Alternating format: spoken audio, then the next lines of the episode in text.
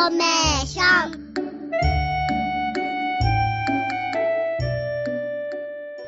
皆さんこんにちは。サンダ学び子育て情報局の時間です。この番組は毎月第1第3月曜日のお昼12時からお送りします。三田市では子供を核としたまちづくりを進め三田で安心して子供を産み育てることができる環境づくりを行うとともに教育や障害学習の充実を図るなど様々な取り組みを行っています。この番組ではスタジオに市役所のご担当者の方にお越しいただき教育障害学習子育てなどに関する取り組みやサービスなどについてお話しいただきます。お相手は藤田望です。今回はスタジオに三田市役所町のブランド観光課黒井さんにお越しいただき12月1日より始まりましたサンタクロスサンタプロジェクトについてお話しいただきます。黒井さんお願いいたします。こんにちは。三田市町のブランド観光課の黒井です。よろしくお願いします。お願いいたします。サンタクロスサンタプロジェクトすっかりおなじみとなったと思いますが改めてどんな取り組みなのか教えてください。はいサンタクロスサンタプロジェクトとは三田市のサンダとサンタさんのサンタの音の響きが似ているということから、はい、12月1日から12月25日までをサンタ月間と位置づけサンタにちなんだイベントや企画を実施しています。今年もサンタの季節がやってきましたね、はい、毎年ハニー FM でもご紹介いただいていると思いますがサンタクロスサンダプロジェクト今年で何回目でしたでしょうか？はい。今年で9回目となります。もう9回になるんですね。みんなと作るサンタシティという合言葉のもとこれまで多くの事業者や団体学生そして幅広い世代の市民の皆様にご協力いただいております。今年度も市民の皆さんや子どもたちがより笑顔になるような楽しい企画を実施しています。毎年ねたくさん楽しい企画があったと思いますけれども今年のサンタ月間ではどのような企画やイベントが用意されていますか？はい。市役所では巨大クリスマスツリーが設置されていたり子ども作品展が展示されていたりするなど、市役所全体がサンタシティの装いとなっております。そうなんですね。はい。また市役所風の広場ではプロジェクションマッピングも上映されます。もちろん市役所以外でも有馬富士公園イルミネーション2023や新鉄サンタ駅などサンタ市内のあらゆるところで企画が盛りだくさんです。お聞きしただけでもたくさん楽しそうな企画がありましたね。もう少し詳しくお聞きしたいと思います。まずは巨大クリスマスツリーどのようなツリーか教えてください。はい現在三田市役所本庁舎1階ロビーに高さ約5メートルの赤色や金色のオーナメントやイルミネーションが飾り付けられた巨大ツリーが展示されています、はい。11月18日より準備のため設置されていましたが、3日前の12月1日からは巨大ツリーのイルミネーションが点灯しました。そうなんですね。はいまだ市役所の巨大ツリーを見たことがないという方はぜひ三田市役所へお越しください。もちろんすでに見に来たという方も何度でも見に来てください。はい。高さ5メートルは大迫力ですね。大きいですね、はい、私もぜひ見てみたいと思います。期間中はいつでも見られるんでしょうか？はい。市役所が空いている9時から17時半まではもちろんサンタ月間の毎週金曜日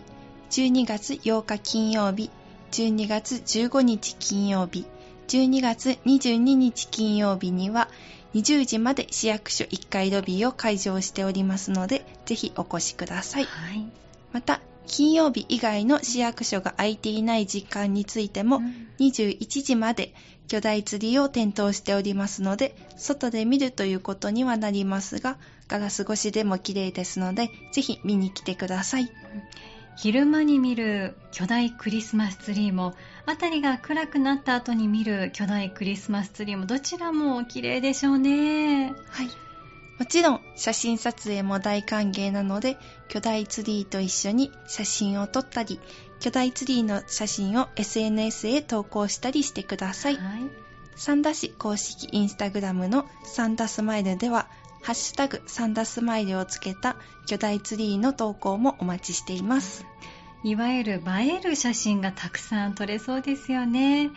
サンダ市公式インスタグラムサンダスマイルでは、ハッシュタグサンダスマイルをつけた巨大クリスマスツリーの投稿も待っていらっしゃるということです。どしどし投稿なさってください。先ほど子ども作品展が展示されていたりするなど市役所全体がサンタシティの装いですとご紹介いただきましたけれど子ども作品展はどんなものなんでしょうか？はい。市役所本庁舎の窓口カウンターなどに、三田市内の園児の皆様の作品を展示しています。はい自然の産物として公園などで拾い集めた木の実や葉っぱなどを活用して自由に制作していただきました。また SDGs の学びと制作を通じて自然の豊かさを感じうん環境保全 SDGs の目標15番陸の豊かさも守ろうという意識共有も図っています。そうなんですねままずはお子さんたちが一生懸命作った可愛らしい作品を見るとなんだか笑顔になれそうですよね。はい。またお子さんたちにとっても自分たちが作った作品が市役所の窓口やカウンターに飾られて皆さんに見てもらえると思うと嬉しいのではないでしょうか。はい。どの作品も心のこもった素敵な作品ばかりです。たくさんの方に見ていただきたいなと思いますね。市役所全体がサンタ仕様に模様替えされていいですよね。では続いてプロジェクションマッピングのこと詳しく教えていただけますか？はい。プロジェクションマッピングは今年のサンタクロスサンダプロジェクトで初めて実施する企画となっております。関西学院大学のアカデミックコモンズプロジェクトシェイデコさんに作っていただいた映像を音楽に合わせて市役所2号庁舎に移します。はいすごいですねはい、またサンタ月間の毎週金曜日12月8日金曜日12月15日金曜日12月22日金曜日の17時半からと18時からに市役所風の広場で上映されますのでぜひご覧ください。わかりました。サンタ月間の毎週金曜日12月8日15日そして22日は巨大クリスマスツリーも市役所1階ロビーに入って見ることができますし夕方5時30分と6時からは風の広場でプロジェクションマッピングも見ることができるということですね。どんな映像になっているか楽しみですね。はい。プロジェクションマッピングを見るためにはお申し込みや料金は必要でしょうか？申し込みも料金も必要ありません1回につき約6分の上映となっておりますので気軽に見に来てくださいはい、プロジェクションマッピングも楽しみです。えその他、市役所以外の場所もサンタシティの装いになるということでしたね。はい有馬富士公園出会いの広場では12月8日金曜日9日土曜日10日日曜日と12月15日金曜日16日土曜日17日日曜日の17時から20時までにはい色とりどりの約8万個の LED 電球などが公園内を幻想的に演出します。綺麗でしょうね。はい、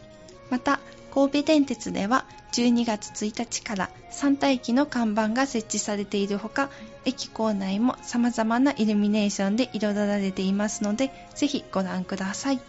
各所でサンタシティを盛り上げようと様々な取り組みがされてるんですね。ワクワクするおよそ1ヶ月間になりそうですね。はいサンタ市ホームページではサンタクロスサンタプロジェクトの詳細だけでなく関連企画についても掲載しておりますぜひ一度ご覧くださいはい、ありがとうございます。ハニー FM でもサンタクロスサンダプロジェクトの企画としてクリスマスソングのオンエアを放送します。サンダゆかりの個人や団体が歌唱、演奏したクリスマスソングを各時報にオンエアしていますので、ぜひお聴きください。サンタ月間にたくさんのイベントに参加してみんなでサンタシティを盛り上げていきたいですね。黒井さん今日はありがとうございました。ありがとうございました。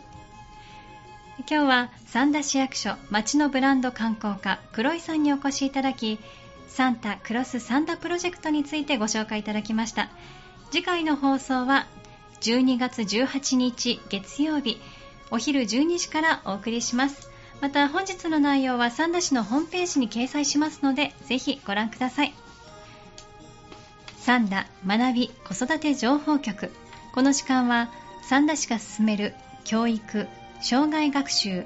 子育てなどに関する取り組みやサービスなどについて分かりやすくお伝えしてきました。さて次はどんなお話を聞かせていただけるのでしょうか。どうぞお楽しみに。